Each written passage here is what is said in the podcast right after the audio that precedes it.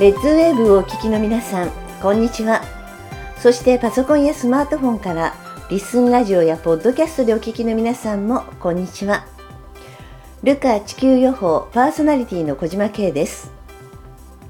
ルカ地球予報はこれから地球で起こるであろう未来のことや今我々が備えるべきことを地球予報士のエルさん、ミカさんからお話を伺いそれを紹介していく情報番組です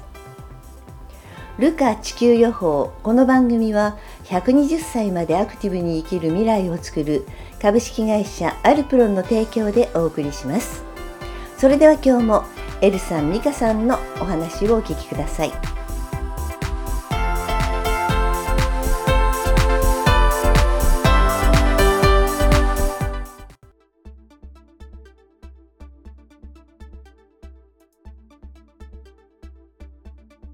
先日ねあのちょっと公園に行くことがあったので公園の花壇の周りを見ていたんですけれどものすごく石垣のところにね虫がいっぱいいたんですよ。でね前にねあの美香さんが虫がいっぱい出るっていう話をしたなっていうのを少しその場で思い出してこれはねあのそういった皆さんもね身近なところで虫が出てきたりすることがあったりすると怖いんじゃないかなと思うんでちょっとその辺の虫の話とか聞かせてもらってもいいですか？そうですね。あの虫でいうと一番最初に2019年12月18日か、うん、あのまだコロナが出る前ではい、でウイルスは気をつけてねって言ってた段階なんですけどその段階でもう一回虫が大量発生して、うん、麦やお米が食べられてしまうよでトウモロコシも枯れて食べられてしまうよって言ってたんですけど、うん、その後にあのアフリカ大陸の方ですけども砂漠飛びバッタが大量発生して穀物全部やられてで食べるものがないからもうバッタを食べてるとか、うん、えー、ニュース見たんですけどその後今度2020年の、えーと、10月1日にやっぱり虫が大量に出る、うん、で今度見た虫っていうのは本当に家の近所周りに虫がいっぱい出てるんであの殺虫剤を今のうちから買っとけっていう話をしたんですね。でまあ期間的に言うと2020年の10月1日なんで、うん、もう2年1年か2年え？2020年ですから2年ちょっと前。2年半前に言ってることなんですけど、よくあのラジオでも言ってるんですけど見たことって必ず、えー、数日後数ヶ月後とは限らずにあの1年ずれたり2年ずれたりっていうのがあるんで、はい、ちょっと今年虫は気になってます、うん、この間見たのがあの雨が上がったらなななんかと止まっててなんだろうと思ってたらガだったんですよ。いっぱいね。それ夢、夢というか、あの、いつものように見てて、うん、オレンジ色みたいなガがブワーっときて、すごいいい気持ち悪くて、まあ今年もしたねって、もう、あの、確信を持ってます。なので、まあグループの方にはね、うん、だいぶ最中で持ってると思うんで、安心なんですけど、グループの方は。うん、でも、この間、あの、知り合いの社長さんのところにマムシが出て、マムシマムシが出られてマムシなかなか、ね、別に山の中ではないんだけどね、そうそう。でもなんか、うん、今年あの聞いたら雨雨がたくさん降ってるから、はい、山からいっぱいいろんなものが流れ出てきて、うん、家の中にね、うん。うん、マムシって怖いよね。怖いねね毒を考えたらちょっとねうかつに手は出せないし、ね、出てきたらどう処理していいかそうでも見つけた方が、まあね、警察電話したけど処理してくれなくて、うん、隣のおじさんにね、うん、頼んで「おじさん大変だよヘビ!」って言ったらおじさんなんか釜で一撃で やっつけたらしいんですけど玄関血だらけになっちゃって。どうしてくれんの？みたいなんでで奥さん出てきて怒って「お父さんヘビ殺すなって」って言ってお父さんに塩をぶちまけて。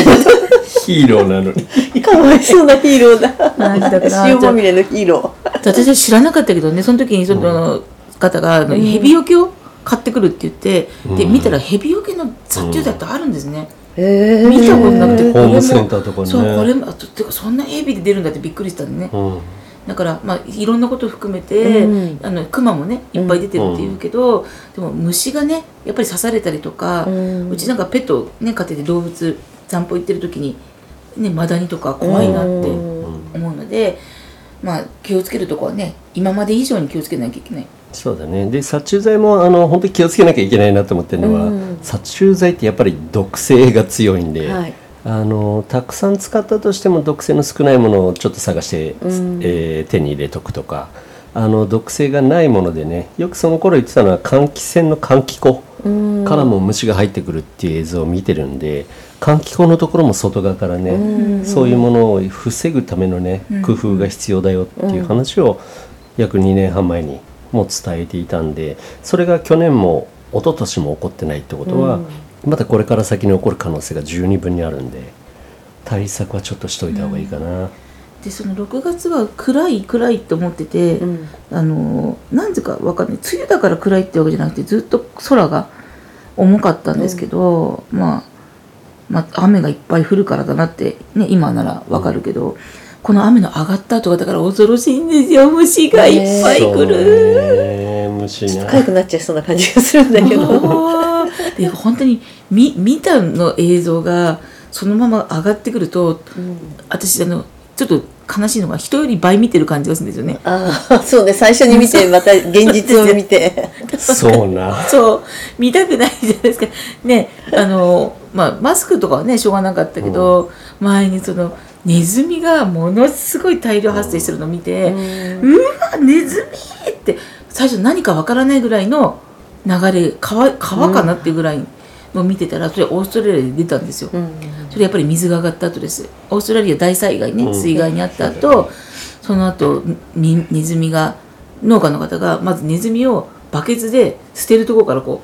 うでも吐いても吐いてもネズミが 出てくるってね。すごいね。なんか調べたらオーストラリアの刑務所はその時620人の受刑者と刑務官全員あのネズミから逃げるために出すっていう記事も出てくるぐらいの大量発生。すごいね。でその家の前に雲が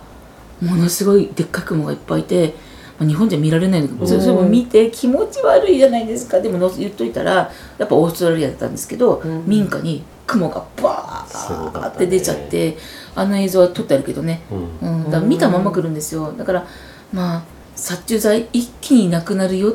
ていうことを言いたくて2年も前から言ってるのかなと思うので、うん、まあ、これ聞いた方は殺虫剤。そうだ、ね、そうですね。なんか今年はねまだ雨も降りそうだしあのお天気読めないじゃない今、うん、読めないですね、だからなんかそういうの考えると知ってて損はないよねやっぱり。そうですね。やっぱななんかって備蓄だよね。そうだね。いろん始めてからだとねもう手に入らないからね。そうでもみんなね備蓄っていうとその食べ物飲み物だけに走るんですけどあのコロナの時も結局マスクを買っとけってマスクの備蓄の話だもんね、うん、これとも虫虫 今年は。今年は虫。連呼してるぐらいだから本当に虫除けをみんなで用意した方が。そうね。うちマンションなんで、うん、で5階なんですよ、だから虫とあんまり縁がなくて幸せなんですけどやっぱ1階の方とか聞かないけどなんか寝て起きたら横になんだっけあのムカデみたいのが歩いてたかっていうともういやね、でも気合で済まないぐらいね刺されたら痛いしね、うん、そうですね、うん、だから虫よけね蛇よけがあるのをね知ったぐらいなのでなんか他にもそういうねなんかよあの避けるものがあったらねみんなでちょっと共有して準備しておきたいですよね。とにかくルカっていうのはこれから起こることを先に知って、うん、その予報にまああの来ても大丈夫っていうための予報でやってるんで虫、うん、虫でもね本当にそれが例えば蜂とかになったら本当にシャレにならない場合もあるしね、だからいろんな虫に対応できるものを今のうち揃えておくと本当にいいかなと。5月22日に大量の蜂が死んでるって映像も見てるんで、うん、だから発生して、まあ、虫自体が発生された段階でも死んでる可能性もあるんですけど、それに対する準備は必要かな。だいぶ前なんですけど突然あの朝仕事終わって、うん、まあ、ちょっと一服タイムというか、うん、お茶してる時に 突然上から鳥がボタボタ落ちてきたんですよ。えー、鳥が。でこれなあ雨とか思って雨か氷かと思って拾ったら鳥、うん、鳥死んでるってその鳥絶対触るなって言われてパッと場面が変わってその後に出たよねニュースがね。出たね。大量の鳥がなんでかわからないんですけどみんな直角に道路に向かって突っ込んできてでそのうちの何話もそのまま衝撃で死んじゃって、うんなんであれが起こったのかは分かってないですけど。結局原因わかんないみたいなんですけどあのアメリカだったっけね、アメリカかどうか、うん。うん、で鳥が降ってくるって言って。であの鳥が死んだまま落ちてくるんですって。ポタポタポタって。うん鳥に触るなっていうのがあったんですけどまああんなのもきっと出るかな。うん。なんかねあの自分の予想したいことがここれからいっぱい起きてもしょうがないかなと思ってるところがあって今の鳥もそうだし、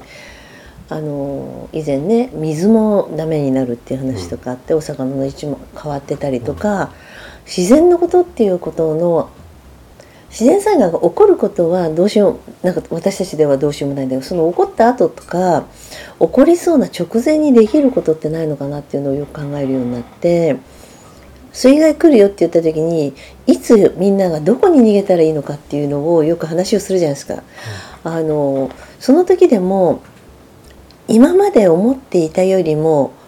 ちょっとひどい時だったらどうなるのかっていうのをちょっとのそうその情報をねちょっとアップグレードしていってアップデートしないと、そうしないと今の情報では古い情報じゃない昔からある、で去年までは大丈夫だったけど今年はダメかもしれないとか思ってたりするとみんなの用意しておくあの備蓄のものもちょっと種類を増やしていかなきゃいけないとかあのやっぱりあの夏だから必ず寒暑いとは限らないじゃない？水に濡れたら体は冷えるからあの温められるものにするとかそういうのをね少しずつちょっとあのみんなの見方も変えて用意していかなきゃいけないのかなと思ってたりするんですよね。今ちょうどうん。変な言い方ですけど、地震が頻発に起こってるんで、うん。そういうことを考えるチャンスではあるんですよね。でこの間、まあ、あの名古屋の方にあのセミナーに行った時に、えっと、豊橋に親戚がいる方が、あの本当はセミナー参加しようと思った、うん。でだけど水浸し。すごいことでで豊橋にはこんなことはなかったって言っていつもぼやいてるんですけど、うん。誘った方はだから行こうよセミナーにって言ってるのに心の底でだからそういう目に遭うんだと思ったとかって 言ってましたけどでもやっぱりその起きた人はあやっぱ聞いとけばよかったなとか、うん。あいつがああいうこと言ってたなって思い出すらしいんですよね。うん。で電話で長々とそのおじさんが愚痴を言うらしいんですこんな長年住んでてもこんなことなかったって言うんだけどだから私が言ったでしょって心配してるからこそ言ってるのに聞いてくれないって言って人類の最大の敵は頑固病かもね。そうね。あ多分ここ23年で皆さんも意識あると思うんですけど天気予報見てても50年に一度とか、あ、うん、100年に一度の出来事って言葉をここ数年はなんか毎年聞いてるなと。うん、去年に関してはイギリスの方の熱波なんかは1000年に一度。はい、だからもう本当に先ほどケイさん言われた通り今までの想定でやったものっていうのは超えてくるんで、本当にその超えた時にどうするかっていう対策は本当にしとかないと。そうですよね。この前の台風の大雨降った時もハザードマップの中には載ってない地域がうん、やっぱり水害に遭ってたりもしてるんで本当に今までの常識が通じなくなるのがこれからだろうなっていうのはすごく感じます。特に山なんかはどれぐらい水がね水を含んでいる山になっているかってわからないから、で昔はね根の深いあの木が植えてあったけど今は杉とか根が浅いものだから軸、ね、じそのまま土砂崩れがしやすかったりとかするからその辺のところにねあのどういうふうに今私たちが何をできるんだろうって考えていくとあの時間かかるかもしれないけど根っこの深い枝をね間あの木をね間間にちょっと植えておくとかそういうことでも変わってくるのとかねその辺の人はねなんかあのそういう植物をね研究してる方からね知恵とかいただけると嬉しいですよね。もう本当に皆さん備蓄はうんグループの人たちは当たり前のようにやってくれてますけど、次のもう段階に入んなきゃいけないなと思ってるのはじゃあその備蓄をどこに置くのか、うん。その備蓄が何かがあった時にいざがあった時に本当に活用できるのか。この間ち地下ね。地下倉庫やめてほしいですよね。川が近くにあるのに地下倉庫はやっぱ避けるべきだし、水害があったらねその備蓄しせっかく頑張ってね備蓄したものが全滅になっちゃうんで、うんでどこに保管するのかっていうのも本当に考えていかなきゃいけない。私たちはあのこのルカが始まった頃から備蓄の中に缶詰を作るってずっと言われてるんですよ。うんでその缶詰っていうのはあの、うんその当時は意味が分からなかったんですけどある有名な会社の社長さんにがちょっとその話を聞きたいって言って呼ばれてうん行った時に缶詰は理にかなってるって言われたよね。うんあの水害があって水に沈んだとしても缶詰の中身が確保できると、火事があって燃えたとしても缶詰の中身は守られる。だから備蓄とか災害の時の食品とかをあの確保しようと思ったら缶詰ほど理にかなったものはないと。いうのをね、あのその社長様の方から教えていただいたんで。だから確かにそのお米の備蓄も私たちもちろん促してるんですよ、だってね食べれなくなったら困るのは、うん、だけど水で流されたりとかしたら米も何もないだろうなとか思うから、うん。ね、あのただの小麦じゃなくて備蓄米、うん、5年保存のとかねおすすめしてるよね、アルミアルミパックとかだからね、でそういうことも考えて何でもかんでも買えばいいっていうんじゃなくて何が必要かなって最低限のもの、こうやってリュックに詰めとくってことをしないんでみんな、うん、うん、逃げるまでのこと考えてないから、うん。ね、最低限の備蓄セットと、うん、まああの食料がなかった時の備蓄セットと分けて持っててほしいなって思うよね。あのな段階によってね、この段階ではこれを使う。この段階では今度はこっちを使うっていうふうに計画はやっぱり必要ですよね。やっぱ川のそばの方っていうのはストレスは多いと思うんですよね。そうだね。うん。だから結局見に行って流されちゃったりとかね、うんうん、するし。で、うん、雪もまたすごくなると思うんですよ。うん、ってことはだからどこに置いたらいいのっていうことで本当はやっぱり、ね、自治体とかでそういうのをねそうだね。別枠のお金として集めてもらってちゃんと保管するみたいなところが欲しいなとは思います。うん。えー、どこに置くかでなんか今ね私たちが自分たちでできることってね、自治体とか行政にやってほしいこともあるしあの自分たちでできることも考えなきゃいけないじゃない？で自分たちで考えなきゃいけないことをやった時にやっぱりさっき言った地下だと水が来た時にダメで考えるとやっぱりある程度の高さのところで昔の高床式の保存庫とかっていうのは結構正しいんだなと、昔の人たちは知らない間にいろんな正しいことをやっていてそういうところから学んでいくと家の中のあの今ね3 0センチ4 0センチとかまた1メーター近いところにあるって言ったら棚をどうすれば上に安定して作ることができるか自分たちの中で上にする。今度地震が来た時上だと危ないって話が来るじゃない、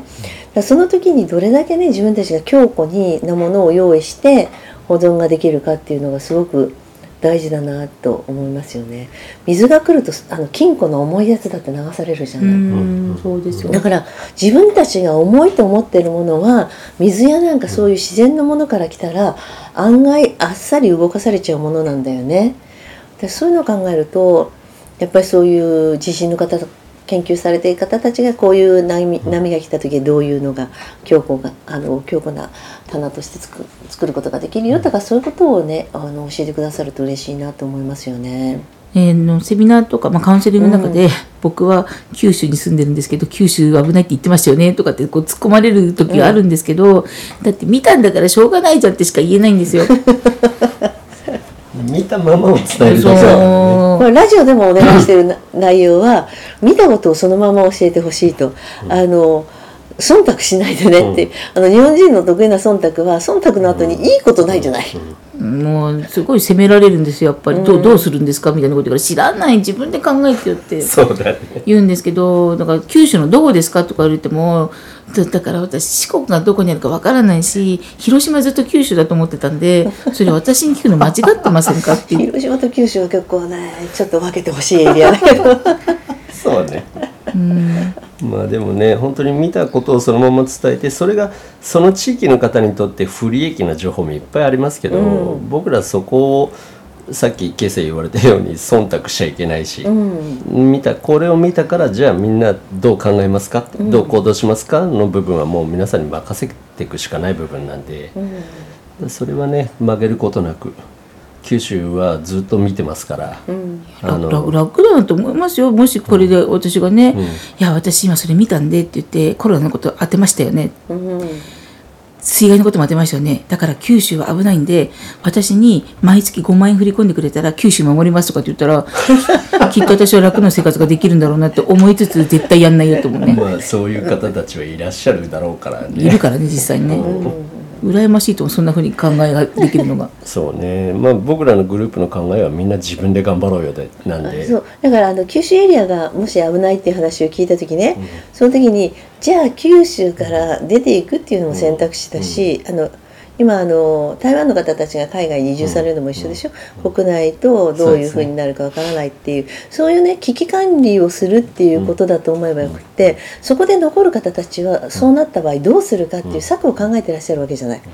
せめてこの子だけは外に出しましょう。私たちは残って頑張りましょうとかそういういろんなやり方があるからそれに合わせてやっていけばいいところで無理してね何かをしなければいけないっていうことじゃないんだよね。自分たちのできることを自分たちで判断できることから始めていけばいいと思うんだよね。そうですね。だから備蓄も僕個人一人で頑張るんじゃなくて、うん。周りの人巻き込みながらあのコミュニティ作ってもらってそこで共同していくこともすごく大事だと思っていて、うん、例えば何かが得意分野の人がいたらその人に特にそれは用意しておいてもらう、うん、でよく美香があのサバイバルに強い男の人とっていう話を若い女性には言うんだけど 本当に木でね火を起こすんだったら今のうちライターいっぱい持っていけばいいし、うん、備蓄するものも、ね、本当に何を備蓄するか食べ物食べ物ってみんな意識いっちゃってるけど、うん、本当に必要なものって何だろうか。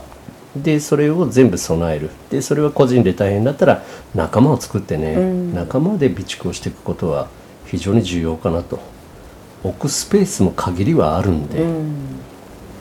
で例えば九州のことに関してもさっきケイさん言われたようにそこから脱出するのか、うん、脱出はしなくともじゃあ何が起こった時にどうするのか。やっぱ考えとくだけでも、うん、本当に何も考えずにいざまさかが来た時には対処できないですけど、うん、ある程度考えておけばこの時にはこういう対処、この時にはこういう対処っていうのは考えておくことがすごく重要だと思ってるんで。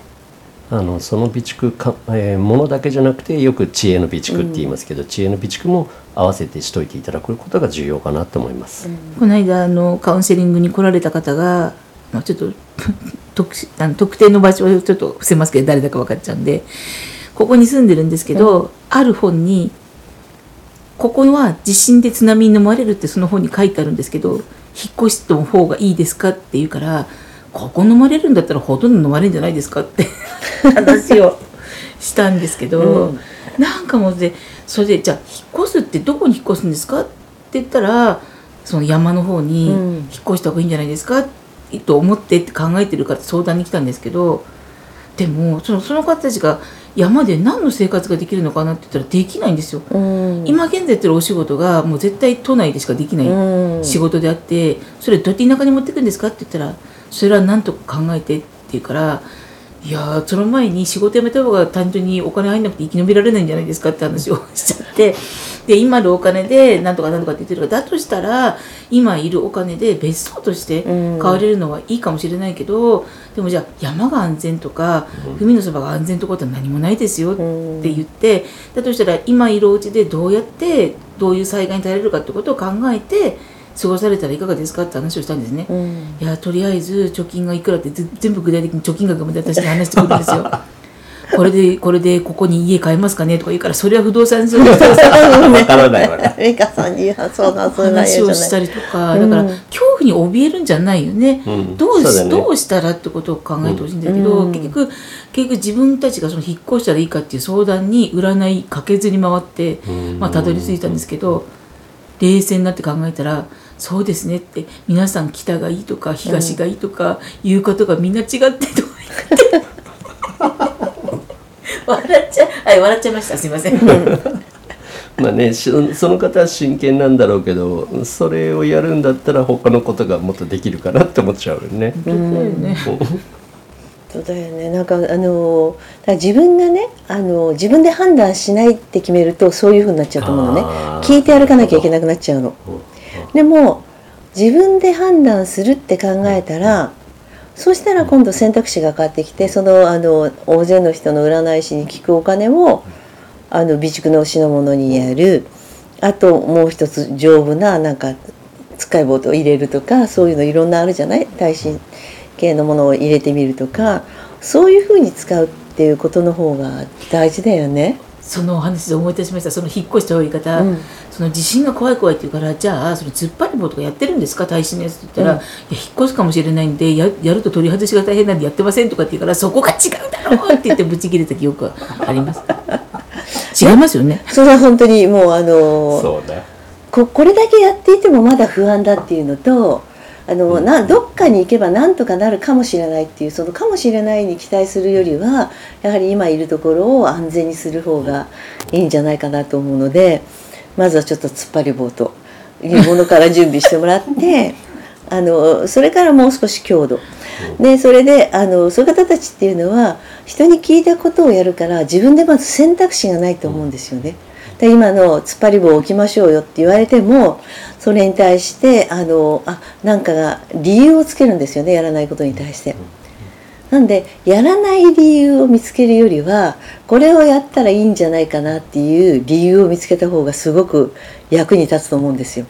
シェルターにした方がいいんですか自宅をみたいに言うから、うん、そんなことしたらもう近所からみんなクレーム来るに決まってるでしょって言って。ね、だからそういうふうになんかあの多分情報や情報番組でもシェルターがいいとかいろいろこう津波が来てもそのシェルターごとで行けるってそれは一つの安全策としてね。あの緊急で逃げる時用の策としてはいいと思うんだけれど一般的なもう少し軽度な場合でも耐震とかそういうところとか考えられることがいっぱいあるわけじゃない。その時に対応策を自分で何も持ってないっていうの嫌じゃない？でその対応策っていうのも一つじゃダメじゃない？あのよくあのこうビジネスのモデル考える時でも 3, 3, 3種類ぐらい考えておくとその中からの一つの選択が一応一番より近いものを選べる可能性があるっていう話があったりするからこうなった時はどうしよう。じゃあこれぐらいの時はどうしようって。あのこう程度に合わせて対応策を家族で話をしていたりするとそうすると電話がつながる時だったら電話で連絡を取り合おう電話がつながらなかったらどこどこで待ち合わせしようでここで水が出るって話が来たらここでは低いからここに行こうとかこう準備できることと選択肢を作ることって実は何もお金かかってないでしょ今のところの話って。この中でできることっていうのがいっぱいあるから自分たちの家族構成とか自分たちの生活スタイルに合わせて、ね、ライフスタイルに合わせてどうやっていったらいいのかなっていう選択肢をいくつか持っておいてそれをね一人で考えるんじゃなくって他の人にも共有してアドバイスをもらったりするのもいいし他の人に伝えてその人他の人も同じようにやってくれてもいいと思うんだよね。だからそういうふうにさっきエルさんがおっしゃっていた知恵の備蓄っていう方に力を入れていってくれた方がいいかなと思いました。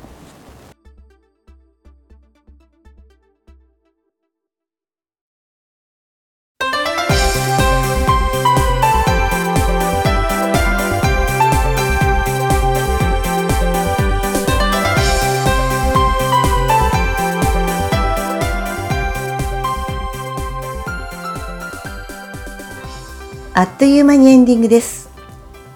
皆さんも周りの大切な人にぜひこの情報を伝えていただきたいと思います。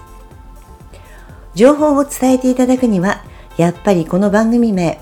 ルカ地球予報を大勢の方にご案内していただけたら嬉しいです。ルカ地球予報では公式ツイッターを開設しています。ぜひフォローしてご意見ご感想を添えてリツイートしてください。この番組は120歳までアクティブに生きる未来をつくる株式会社アルプロンの提供でお送りしました。お相手は小島慶でした。それではまた来週お会いしましょう。